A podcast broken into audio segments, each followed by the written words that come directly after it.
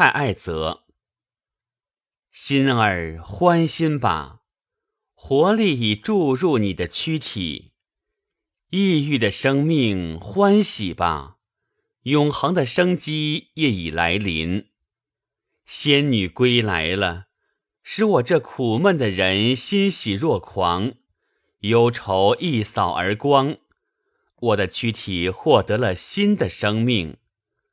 快集中你智慧的兵力！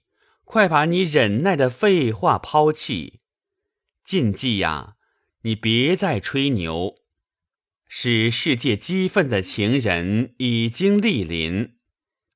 当我们离别时，我曾让心与他为伴远行，而今心已回归，说明冷酷的人亦已来临。这位女王隐秘的来到。我这痴心人并不知情，如若不是仙女，她何缘不见形影？悲愁如命运所系，生命被死神宽宥，天堂的奇葩将来到我猥亵的花园安身。乐师啊，调弦演奏吧，纳瓦伊，你快引吭高歌。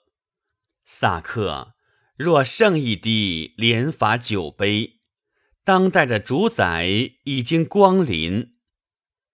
清晨，太阳大帝在山顶竖起旌旗，以其光芒给蓝天勾勒出各种线条。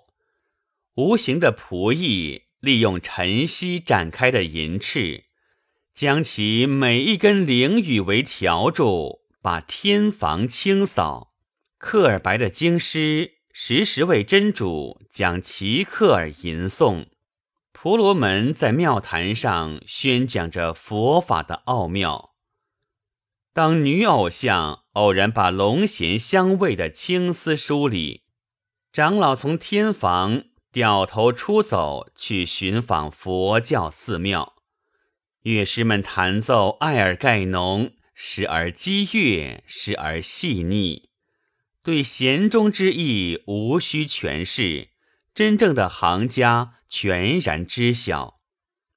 谁若横卧在情人幽香的炉灰上，啜上一口残羹，倒觉得胜似帕里顿、素赖曼在殿上宴饮逍遥。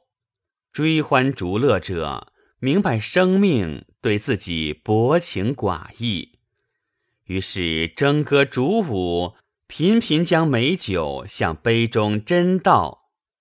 朋友，时代的无知稚子挥舞苦难的大刀，砍向狮子般的勇士，结果连自己也被砍倒。